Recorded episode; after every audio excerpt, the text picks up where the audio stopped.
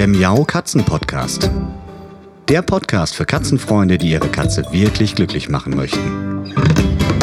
Erfahre, wie du das Lebensumfeld deiner Katze verbessern und damit auch Probleme vermeiden kannst.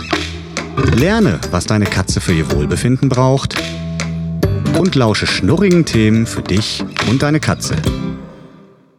Hallihallo zu einer neuen Folge Katzenpodcast und damit zum zweiten Teil meines Interviews mit der Tierärztin Yvonne Lambach.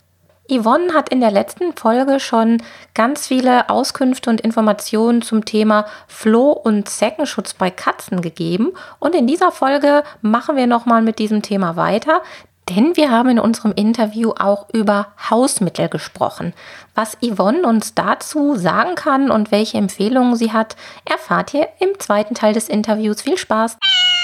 Jetzt gibt es ganz, ganz, ganz viele Hausmittel und ja, Empfehlungen, was man denn alles so alternativ tun kann und ja, teilweise mhm. machen das auch Halter, um ihre Katze möglichst schonend ja, vor Flöhen und Zecken zu schützen. Da gibt's aber leider, wie das ganz häufig ist, auch sehr riskante Produkte und sehr riskante Hausmittel, zu denen man beim besten Willen nicht raten kann. Richtig. Eins vorweg direkt das Teebaumöl. Das wird ja für uns Menschen gerne als Allheilmittel angepriesen, aber mhm. Teebaumöl ist ja für Katzen so gar nicht gut. Genau, Teebaumöl gehört dazu, das ist giftig. Ähm, und Knoblauch zum Beispiel gehört auch dazu. Das ist auch nicht nur für Katzen giftig, sondern auch für Hunde, wenn man das in größeren Mengen anwendet. Mhm. Ich denke, der Trugschluss oder die, die, man muss sich einmal klar machen, das, was wir so als Motivation, diese Präparate anzuwenden, sehen, ist, dass sich der Geruch verändert und wir dann davon ausgehen, dass die Parasiten nicht mehr interessiert an uns sind, wenn wir mhm. das anwenden. Mhm. Das äh, ist aber so ein bisschen fraglich, weil der Geruch letzten Endes nicht der von uns wahrnehmbare Geruch, das ist, was die Parasiten eben zur Orientierung benutzen. Das heißt, das ist erstmal so ein bisschen eine fragliche Theorie, die dahinter steht. Und dann ist es eben so, dass genau diese Präparate wirklich giftig sind. Also ich habe extra jetzt nochmal nachgeschaut, äh, beim Knoblauch zum Beispiel einfach mal eine Dosis raus, äh, rausgesucht, damit man sich das nochmal klar macht.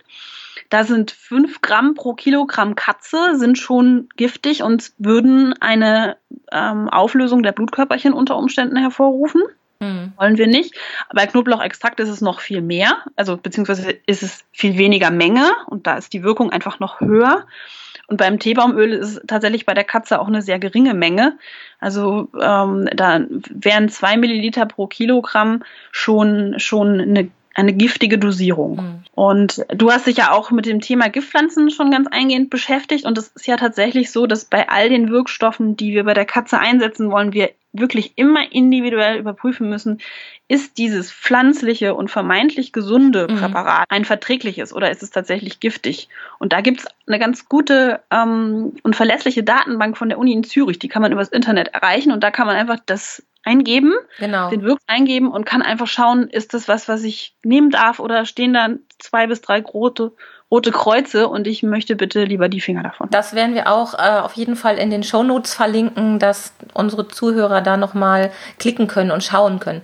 Was ich am Thema Teebaumöl und Knoblauch und diesen ganzen Hausmitteln so ein bisschen bedenklich finde, ist, dass es ja auch hier wieder Produkte gibt, die damit werben, die halt eben auch sagen, ähm, das ist ein natürliches Produkt, mhm sogar speziell für die Katze und das enthält Teebaumöl und das enthält Knoblauch. Und sicherlich ist in diesen Produkten, so ist das zumindest meine Einschätzung oder so hoffe ich das zumindest, die, die Dosis entsprechend niedrig, aber trotzdem finde ich es mh, hm, verwirrend. Also ich kann verstehen, dass der eine oder andere da irritiert reagiert und sagt, wieso ist denn das gefährlich, wenn es doch auch Produkte gibt, wo Knoblauch und Teebaumöl drin ist und explizit damit geworben wird. Ja. Hast du da auch schon mal Rückmeldungen von Patienten bekommen in diesem Zusammenhang? Ja, natürlich. Also das wird, das ist etwas, was wir häufig eben auch besprechen, dass äh, es diese Präparate eben im freien Handel gibt und dass die eben auch genauso deklariert sind, dass sie für die, die Tierarzt-Katze äh, extra gemacht sind und unbedenklich erscheinen.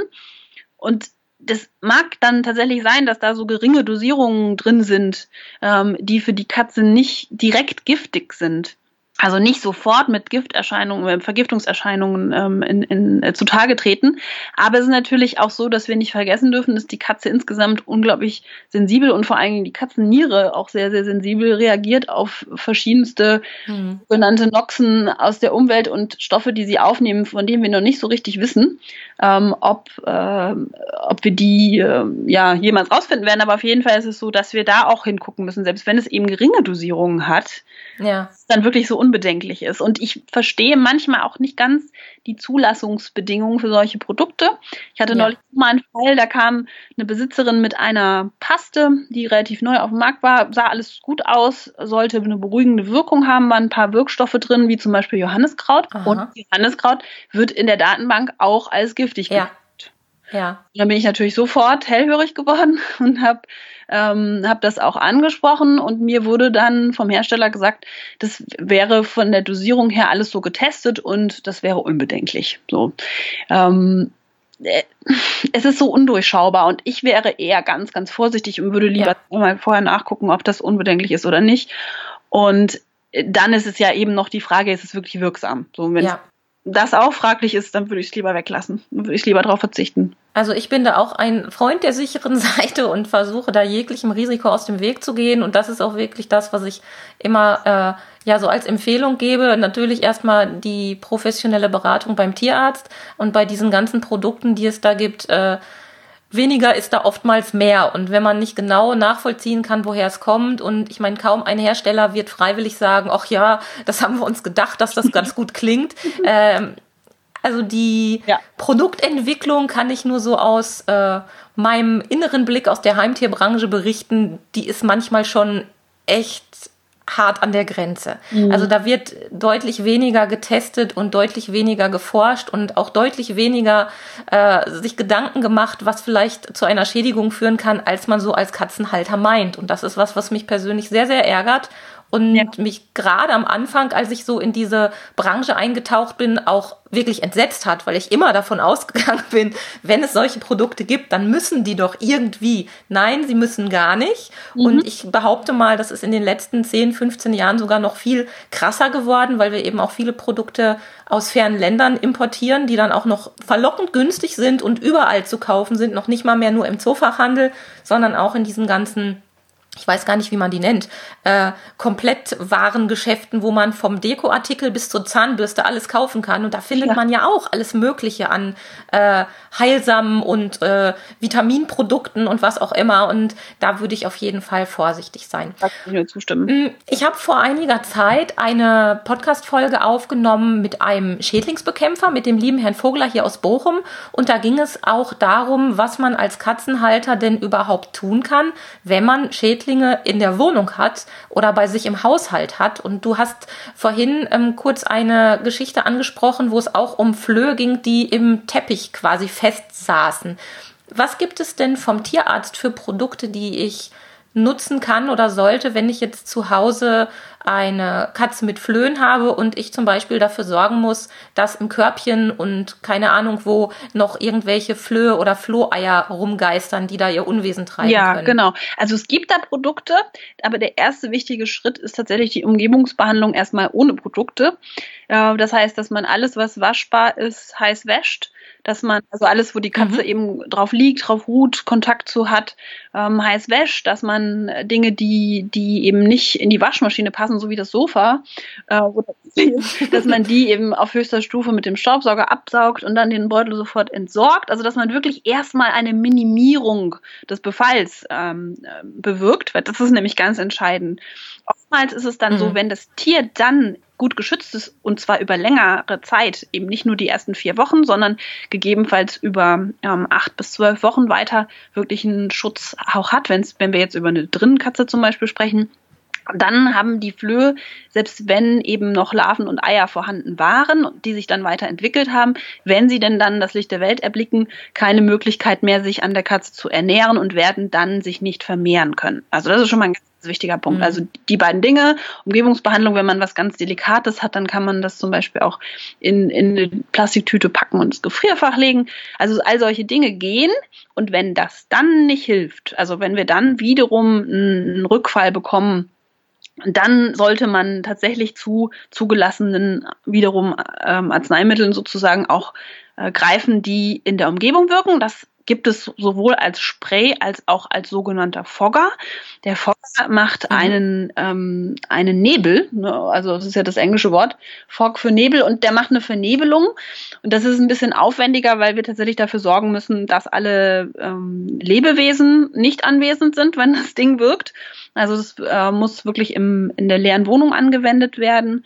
Ähm, das heißt, die Kanarienvögel müssen auch mal kurz mit ausziehen, wenn wir das finden. Ja. Ähm, es ist aber sehr, sehr wirkungsvoll. Ich würde es aber immer erst im zweiten Schritt anwenden, ähm, es sei denn, der, Leist der Leidungs Entschuldigung, der Leidensdruck ist sehr, sehr groß. Ich sag, wenn man wirklich das Gefühl hat, die sitzen überall und man hat noch kleine Kinder und alle jucken sich und so, dann kann man natürlich das auch gleich mit anwenden weil es ist natürlich ja. auch sehr aufwendig und ähm, kann auch mal ein bisschen die Schleimhäute reizen, wenn man eben diese Ruhephase danach muss man, glaube ich, noch mal zwei Stunden gut lüften. Ähm, wenn man diese nicht einhalten kann, dann wird es so ein bisschen blöd.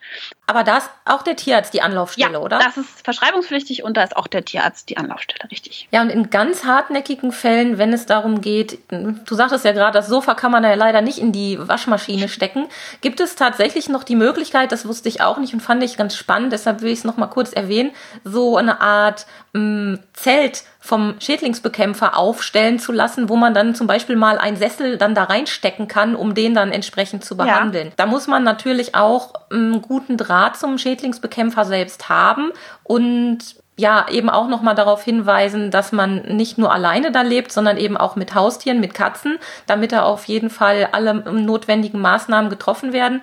Aber falls man wirklich mal so einen argen Befall hat, den man nicht mehr, dem man nicht mehr Herr wird, wäre das also auch nochmal eine Option. Und dann tendiere ich auch dazu, lieber den Profi-Schädlingsbekämpfer zu rufen, als mir selbst im Baumarkt irgendwelche Sachen zu kaufen, denn die können allesamt extremst gefährlich werden, sowohl für Mensch als auch Katze, ja, richtig, oder? Genau, das ist auf jeden Fall gerade bei solchen Dingen total wichtig, ähm, auf einen Profi zurückzugreifen und mit dem wirklich die Rahmenbedingungen zu besprechen. Absolut.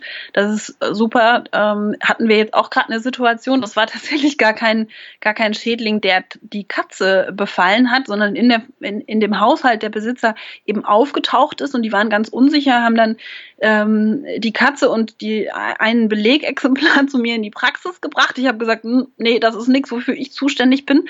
Und die haben dann tatsächlich nochmal einen Schädlingsbekämpfer geholt, weil die dessen nicht Herr wurden und die äh, diese, das waren so kleine Fliegtiere, ähm, die, die ich nicht genau ähm, einordnen konnte, zoologisch, aber die bei den Kindern der Familie wahnsinnigen Juckreiz ausgelöst haben. Also da war es die Katze mhm. und nicht der Floh, aber es war auf jeden Fall der Schädlingsbekämpfer dann notwendig. Und gerade wenn man dann auch noch Kinder in, in, in der Wohnung hat ähm, und, und die und dann noch den ganzen kleinen Tierzoo, dann ist es natürlich extrem wichtig, ja. Mhm.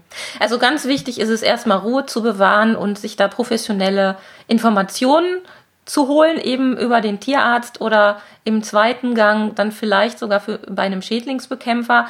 Aber diese Panikmache und sofort äh, in, in leichter Hysterie irgendwelche Chemie im Haus versprühen, das sollte auf jeden Fall vermieden ja, werden. Da stimme ich dir zu. Und was tatsächlich ganz gut ist, wenn man eben Tiere hat, die man als verdächtig sieht, wirklich die ins Marmeladenglas packen oder in eine kleine Plastiktüte und mal vorbeibringen. wenn wir dann nicht wissen oder einfach sagen können, das ist definitiv kein Parasit, der Hund oder Katze äh, befällt, dann eben weiter zum Profi und einfach das dokumentieren, weil dann macht man es sich wesentlich einfacher. Ja, und dann kann man auch gezielt ja. vorgehen. Mir fällt gerade noch eine Geschichte zum Abschluss ein, zum Thema Schädlinge. Wie du gerade schon sagtest, Pflanzen sind ja auch so ein bisschen mein Steckenpferd und Pflanzenschädlinge gibt es ja auch zuhauf. Und ich hatte tatsächlich mal den Fall, beziehungsweise ich habe es mitbekommen, dass eine Dame über eine Futterpflanze ähm, ja etwas in, in Panik geriet, kann man schon wirklich sagen, weil sie auf der Pflanze Läuse gesehen hat. Und zwar ganz normale Blattläuse, was ähm, witterungsbedingt überall ständig passiert. Das kennt man, wenn man sich ein bisschen mit Pflanzen beschäftigt, äh, wirklich von der eigenen Fensterbank. Ja. Und diese Blattläuse sind natürlich äh, weder für Mensch noch für Tier in irgendeiner Form gefährlich, wenn ich das mal so sagen darf. Ich hoffe, du bestätigst das. Würde ich jetzt auch so sagen, ja. Und, und da muss man nicht eine ganze Wohnung ausnebeln mit einem Fogger, wie ja. du gerade beschrieben hast, weil äh, da reicht es einfach, diese Pflanze dann entweder in den Müll zu werfen oder die einfach abzubrausen mit ein bisschen Spülmittel. Und dann ist das eigentlich schon erledigt. Also ich tendiere dann immer zum Wegwerfen, wenn es jetzt keine besonders kostbare Pflanze ist oder kein Familienerbstück ja. ist. Aber wenn es jetzt um Katzengras oder eine Katzenminze geht und man sieht da Blattläuse drauf, äh, kleine grüne, manchmal gibt es auch schwarze Blattläuse, je nachdem. Aber oftmals sind es die grünen. Da muss man dann nicht die Katze in äh, irgendwelche Chemikalien tunken und die Wohnung ausräuchern. Das ist wirklich etwas übertrieben dann. Also auch da bitte immer entspannt bleiben und sich erstmal informieren. Genau, ja, absolut richtig. Ja, ich glaube, dann haben wir das Thema Zecken und Flöhe äh, für dieses Mal schon sehr eingehend behandelt. Mm, ich danke dir für diese ganzen wahnsinnigen Informationen. Hast du noch ein, äh, einen guten Rat zum Abschluss oder ein, ein äh, letztes Wort für diese Folge? Na, ich würde sagen, ähm, dass man einfach wirklich nicht zu viel Angst haben darf äh, oder sollte und im Zweifel immer lieber das Gespräch suchen. Ähm, die Tierärzte sind da in der Regel sehr offen für, einfach auch wirklich die, die Sorgen und Nöte der Besitzer da ganz ernst zu nehmen. Und ähm, mhm. genau, dass man einfach auch wirklich guckt, was sind jetzt eigentlich die Fakten. Das ist ganz ja. wichtig. Genau. Prima. Dann danke ich dir sehr für diese ähm, wieder mal sehr, sehr informative Folge und ähm, wünsche unseren Zuhörern und den Katzen eine Zecken- und Flohfreie Zeit weitestgehend. Und ähm, ja, sage bis nächste Woche. So, das war der zweite Teil meines Interviews mit Yvonne Lambach und ich hoffe, ihr konntet ganz, ganz viele nützliche Informationen daraus ziehen. Ich habe jedenfalls wieder sehr, sehr viel dazugelernt und hoffe, dass Dolly und Pauli da auch in Zukunft nicht von betroffen sein werden. Aber man weiß ja nie, ich kann ja auch mal ein Floh von draußen mit nach drinnen bringen und da ist es gut, wenn man da schon ein bisschen gewappnet ist. Weitere Informationen zu diesem Thema, das hatte ich ja schon angekündigt, findet ihr wie immer in den Show Notes unter www.katzen-podcast.de. Dann zu dieser Folge bzw. zu der vorherigen Folge. Das sind die Folgen Nummer 81 und Nummer 82. Ja, ja, wir nähern uns langsam der 100. Und da findet ihr nochmal ein paar Links, die wir schon in, im Rahmen des Interviews genannt haben, zum Nachschlagen und könnt da weitere Informationen finden. Ich wünsche eine schöne Zeit und sage wie immer bis bald. Tschüss. Das war eine Folge des Miau Katzen Podcasts von Sabine Rutenfranz.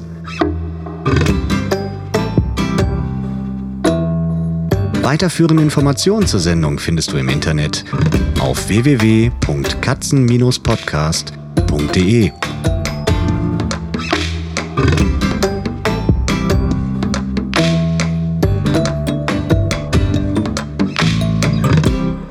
jetzt aus die Maus.